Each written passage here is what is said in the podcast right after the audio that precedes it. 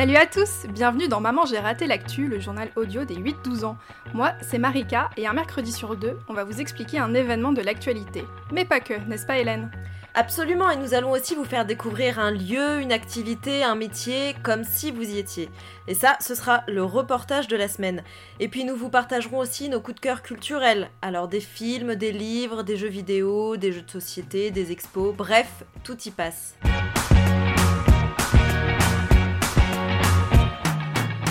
Bonjour à tous, c'est parti pour le huitième épisode de la saison 2 de Maman j'ai raté l'actu. Et comme d'habitude, on passe le bonjour à certains auditeurs. Cette semaine, on embrasse fort Sixtine qui a son anniversaire qui approche. Joyeux anniversaire en avance Sixtine on embrasse fort aussi Gabriel qui nous a laissé euh, un commentaire très chouette sur Apple Podcast.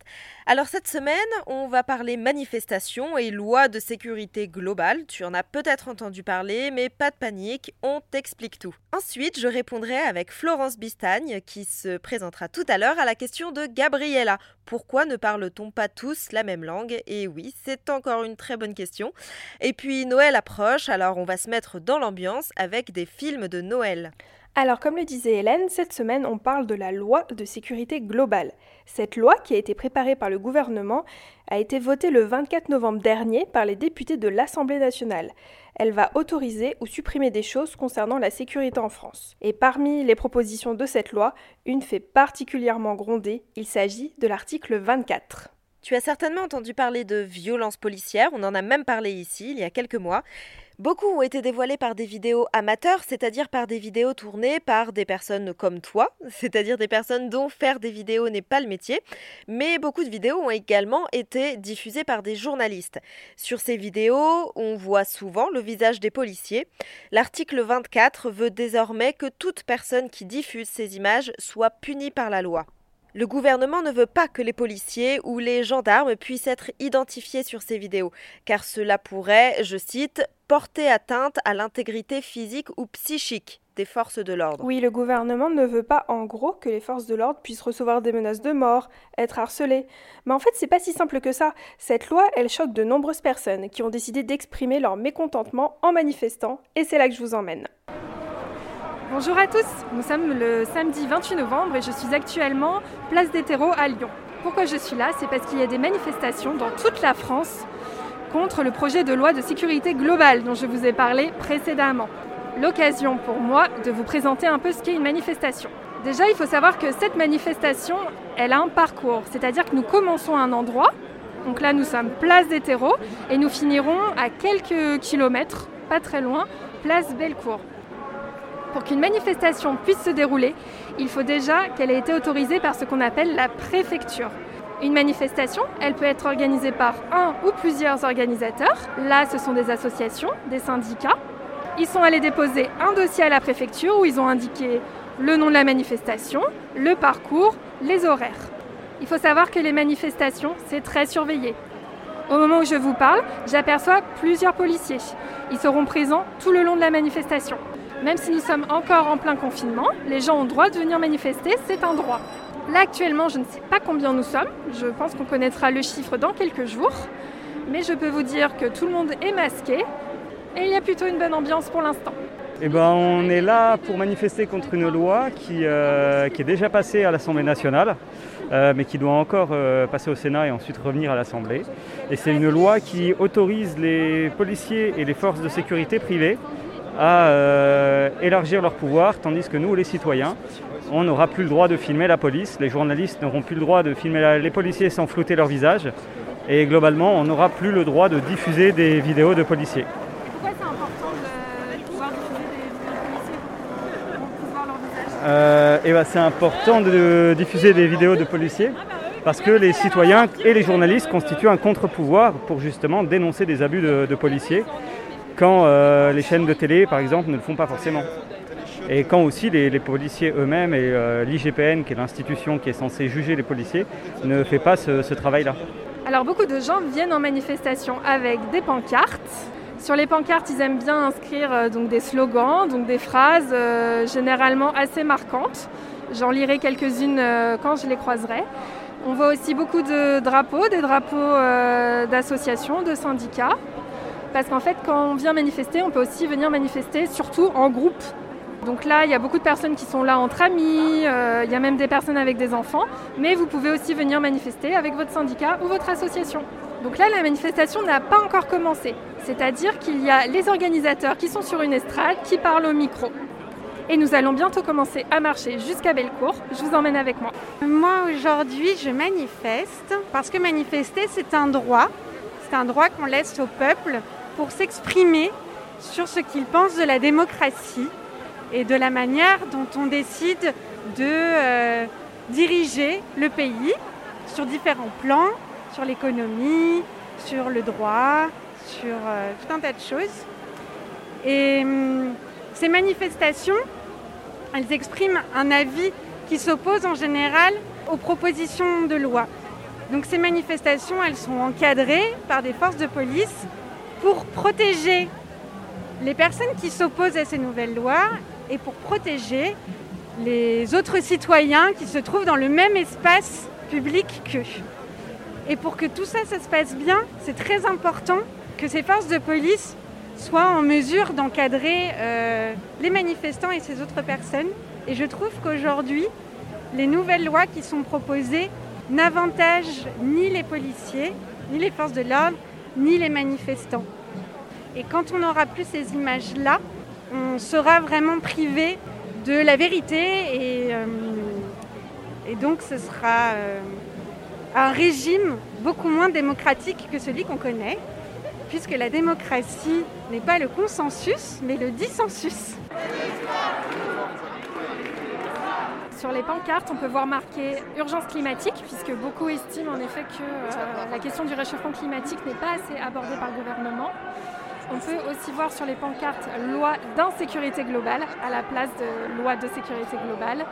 On peut voir aussi pas vu, pas pris, euh, qui fait référence évidemment à de nombreuses violences policières qui se déroulent euh, sans qu'on puisse avoir les images.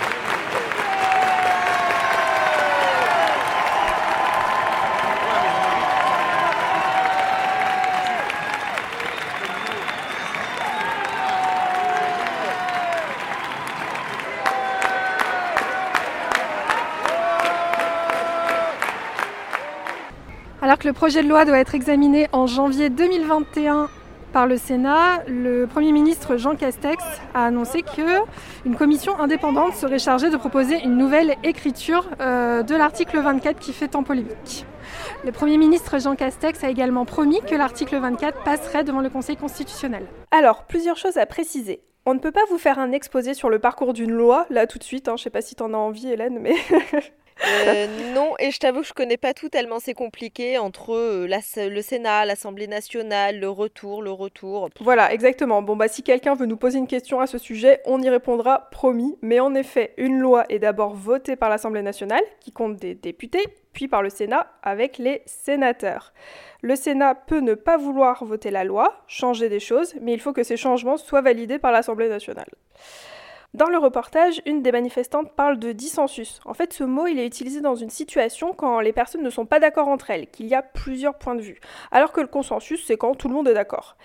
Côté chiffres, je vous en parle dans le reportage, il y avait 10 000 personnes à Lyon à la manifestation du 28 novembre. C'est quand même beaucoup pour Lyon. Et il y a eu des affrontements. Certains manifestants ont jeté des projectiles sur les policiers, tandis que la police a répondu avec des lacrymogènes. C'est un gaz très irritant qui fait pleurer. Et c'est ce genre d'affrontement qui dissuade aussi de nombreuses personnes de venir manifester. Dernière chose, je suis allée à la manifestation en tant que journaliste le 28 novembre dernier. Depuis, il y a eu d'autres manifestations et l'article 24, qui fait polémique, vous l'aurez compris, devrait être réécrit. Bref, c'est loin d'être terminé. Affaire à suivre.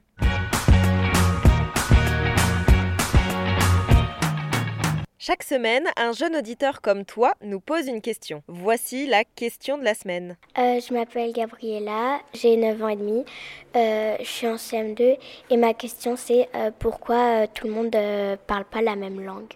Et eh oui, ça aurait facilité beaucoup de choses au cours de l'histoire si on avait tous parlé la même langue. Et même aujourd'hui, pour voyager, plus de galères pour se faire comprendre, euh, ni pour commander quelque chose de correct au resto. Bah oui, parfois on choisit n'importe quoi sur la carte et on n'a pas forcément de bonnes surprises. Bref, je vous passerai mes anecdotes. En tout cas, euh, étant petite, j'étais fascinée par le dessin Pocahontas pour cette raison. Les Amérindiens parlent la même langue que les Anglais, tout le monde se comprend et et c'est génial. Bon alors après les personnages parlent même avec les arbres et les animaux. Donc bon, on va peut-être un petit peu loin dans le délire, mais l'idée est là. Et si vous n'avez pas vu Pocahontas, c'est un grand conseil cinématographique, mais regardez-le, c'est top. Oh bah, c'est l'un des meilleurs dessins animés Disney, hein, en toute objectivité, bien entendu. Je suis d'accord, je suis d'accord. Alors pour répondre à ta question, Gabriella, j'ai contacté Florence Bistagne. Elle est super calée en langue et je la laisse se présenter tout de suite. Je m'appelle euh, Florence Bistagne, je suis euh, enseignante à l'université, on appelle ça maîtresse de conférence, et je travaille en histoire des langues et plus particulièrement de ce qu'on appelle les langues romanes, c'est-à-dire toutes les langues qui sont issues d'une même langue du bassin méditerranéen qui s'appelle le latin. Le latin, certains d'entre vous en pratiquent peut-être déjà au collège. N'hésitez pas à nous dire par mail ou sur nos réseaux sociaux ce que vous pensez de cette matière d'ailleurs. Tu en as fait toi, Marika, je crois. Eh non, non, non, moi j'ai fait du grec, je crois que toi aussi. Ah, et oui, effectivement, j'ai fait un an de grec ancien et puis j'ai fait euh, bah, trois ans au collège de, de latin. Mais revenons à nos moutons, pourquoi ne parle-t-on pas tous la même langue? Cette question, il faut la ramener en fait à une question de l'origine du langage. Euh, l'espèce humaine, euh, Homo sapiens, on va dire qu'elle a environ 200 euh, 000 ans. On estime que les premières langues sont apparues il y a à peu près 100 000 ans, plutôt en Afrique de l'Est. Pourquoi plutôt en Afrique de l'Est? Parce que c'est le berceau d'Homo sapiens. Euh, et puis, avec les mouvements de population, vous voyez bien que lorsque je bouge et je rencontre d'autres personnes, il faut bien qu'on se comprenne. Et je m'installe dans un autre endroit, j'ai besoin d'utiliser des mots pour décrire telle ou telle réalité qui n'existe pas là où je viens. Hein. Je, je prends un exemple vraiment très simple et très schématique. J'habite une région où il y a de la neige, j'arrive dans une région où c'est le désert. Bah, je n'ai pas le matériel linguistique pour décrire ce que je vois et euh, je suis obligée soit d'inventer des mots, soit de les emprunter aux populations que je rencontre et qui, elles, possèdent ces mots. Et euh, ensuite, eh bien, les langues signifient des choses différentes en fonction des systèmes sociaux, des systèmes géographiques et des systèmes culturels euh, différents. Cette question, elle n'est pas nouvelle. Donc si je résume, les langues sont propres à chaque groupe d'êtres humains parce qu'elles décrivent et sont en lien avec tout ce qui entoure ces êtres humains. Chaque groupe a développé sa propre manière de communiquer en fonction de ce dont il avait besoin de parler. Puis les êtres humains ont commencé à bouger, les groupes se sont mélangés, se sont appris de nouveaux mots les uns les autres, etc. Florence a conclu en disant que cette question, tu n'es pas la première à te la poser, Gabriella. Et en effet, beaucoup de personnes, jeunes et moins jeunes, se sont posé cette question au cours de l'histoire, bien avant toi. Les religions, par exemple, ont tenté d'apporter une réponse à cette question, puisqu'il y a 1000, 2000 ou 3000 ans, on ne disposait pas des connaissances que l'on a aujourd'hui sur les langues, leur structure et leur origine. La religion chrétienne a apporté une réponse à cette question dans le livre religieux qui s'appelle la Bible. Évidemment, euh, il y a la fameuse légende biblique de la tour de Babel euh, qui raconte que autrefois il n'y avait qu'une langue originelle dont étaient issues toutes les autres. Mais les hommes, d'après la Bible, se sentant très en confiance de parler tous la même langue et, euh, et ainsi donc d'avoir une toute puissance, ont été punis par Dieu parce qu'ils ont voulu construire une tour la tour de Babel, qui serait allée jusqu'au ciel. Et pour les punir, Dieu a multiplié les langues pour que les hommes ne puissent plus se comprendre. Donc on voit bien que la question, elle est très ancienne et que dans les premières réponses qu'on a pu apporter, des réponses mythologiques, des réponses bibliques, la première réponse, c'est une punition divine. Le fait de ne pas se comprendre, c'est un handicap et c'est une punition euh, euh, divine. Ce qui est intéressant avec cette légende, c'est qu'on la retrouve dans le monde entier. Au Congo ou en Tanzanie, par exemple, on parle d'hommes qui ont voulu construire une tour pour arriver jusqu'à la Lune. En Amérique centrale également, une légende raconte que sept géants se sont unis pour construire une pyramide qui irait jusqu'aux cieux. Dans tous les cas, à la fin, les dieux sont très en colère et punissent les hommes. Depuis, les langues ont été beaucoup étudiées et on a quelques pistes de réponse sur les origines de ces langues. C'est le cas en Europe par exemple. Après, techniquement, des gens comme moi savent interroger l'existence d'une langue mère, source, dans certaines zones géographiques. Moi, je m'intéresse au latin, qui est une langue, on va dire, d'environ moins 500 avant Jésus-Christ à plus 500 après Jésus-Christ, donc une langue qui a dominé le bassin méditerranéen pendant à peu près 1000 ans et qui a donné toutes les langues qu'on appelle aujourd'hui romanes, c'est-à-dire le portugais, l'espagnol, le français, l'italien, euh, le roumain et à l'intérieur de ces langues, des langues régionales, le corse, le sicilien, le romanche en Suisse. Euh, voilà, si je réponds à ta question, Gabriella. L'humanité possède donc cette richesse de langues. À travers le monde, on en compte plus de 7000, sans compter les dialectes, c'est-à-dire les langues qui ne sont parlées que dans certaines régions. Là, c'est beaucoup plus compliqué à répertorier parce que certains dialectes ne sont connus que par les membres d'un seul village, par exemple. Des spécialistes estiment qu'il existe plus de 30 000 dialectes, en plus des 7000 langues bien connues. Waouh, il faudrait plus d'une vie pour toutes euh, les apprendre. Eh bien, en tout cas, si tu as d'autres questions à nous poser sur n'importe quel autre sujet, envoie-nous un message audio avec ton prénom, ta classe, ton âge et ta question à mamangeratélactu.gmail.com. On y répondra avec plaisir.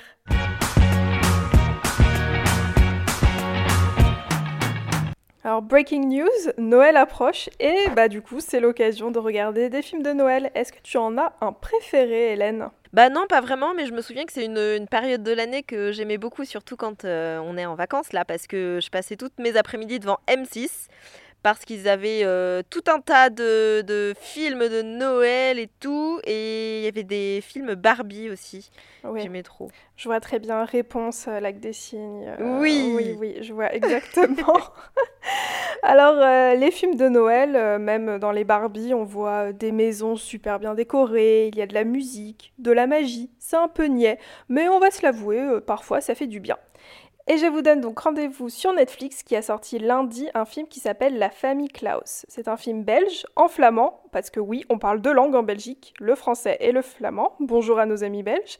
Alors évidemment, vous pouvez le voir en français. Moi, je l'ai regardé en flamand sous-titré en français, mais chacun ses préférences. Et alors, ça raconte quoi, la famille Klaus? Alors, c'est l'histoire de Jules, un garçon de l'âge des auditeurs environ, qui déménage avec sa mère et sa petite sœur. Jules, il n'aime pas Noël et il n'a pas envie de le fêter. Un jour, il découvre un secret sur son grand-père. Petit indice, le titre du film peut vous aider. Le grand-père, ou Opa en flamand, tombe malade et Jules va devoir, sans pression aucune, hein, devoir sauver Noël, tout simplement. Alors la famille Klaus, ça correspond bien à cette période de Noël, c'est divertissant et surtout cela vous fait découvrir comment le cinéma peut être fait dans d'autres pays. Et puis ce film il m'a touché car Jules il n'a plus de papa et ça le rend encore très triste. Ça explique pourquoi il veut pas fêter Noël. Alors euh, c'est à regarder pendant les vacances de Noël avec les parents, la famille, les petits frères, les sœurs, les cousins, bref, de la manière que vous voulez, avec un chocolat chaud ou de l'oasis devant la télé ou devant l'ordinateur, sur votre canapé ou dans votre lit, bref, comme vous le voulez. Et eh ben moi ce sera avec du vin chaud et bon du coup loin de ma famille puisque je vais passer les fêtes à Saint-Pierre et Miquelon, mais je vais certainement travailler le jour de Noël donc je n'aurai pas le temps de de pleurer sur mon sort. Voilà. Et attention, Hélène, l'abus d'alcool est dangereux pour la santé. Absolument, mais dans le vin chaud, il reste presque plus d'alcool comme le vin a été chauffé. Ah, tu m'apprends quelque chose. Oui. Bref. mais il n'empêche qu'effectivement, euh, c'est pas c'est pas en dessous de 18 ans et, et c'est avec modération. Sur ces bons conseils, j'en ai un autre à vous donner, c'est que toutes les informations, euh, tout ce dont nous avons parlé dans cet épisode sera présent dans la description. Pour suivre tout ce qui se passe chez Maman j'ai raté l'actu, rendez-vous sur nos réseaux sociaux, Facebook, Instagram et Twitter. Pensez à nous envoyer une question aussi et nous y répondrons dans un prochain épisode. Si vous voulez nous aider, partagez cet épisode autour de vous et mettez-nous 5 étoiles sur la plateforme sur laquelle vous nous écoutez, par exemple Apple Podcast. Prochain épisode le 23 décembre. bye. bye. bye.